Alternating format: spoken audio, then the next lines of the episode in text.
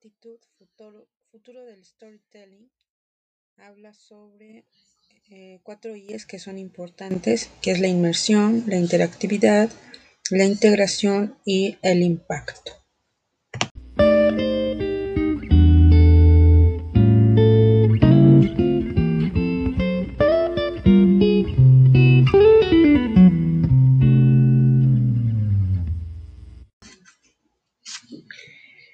El Observatorio de Innovación Educativa dice que hay tres etapas en la narración, que es el planteamiento, la crisis y la solución.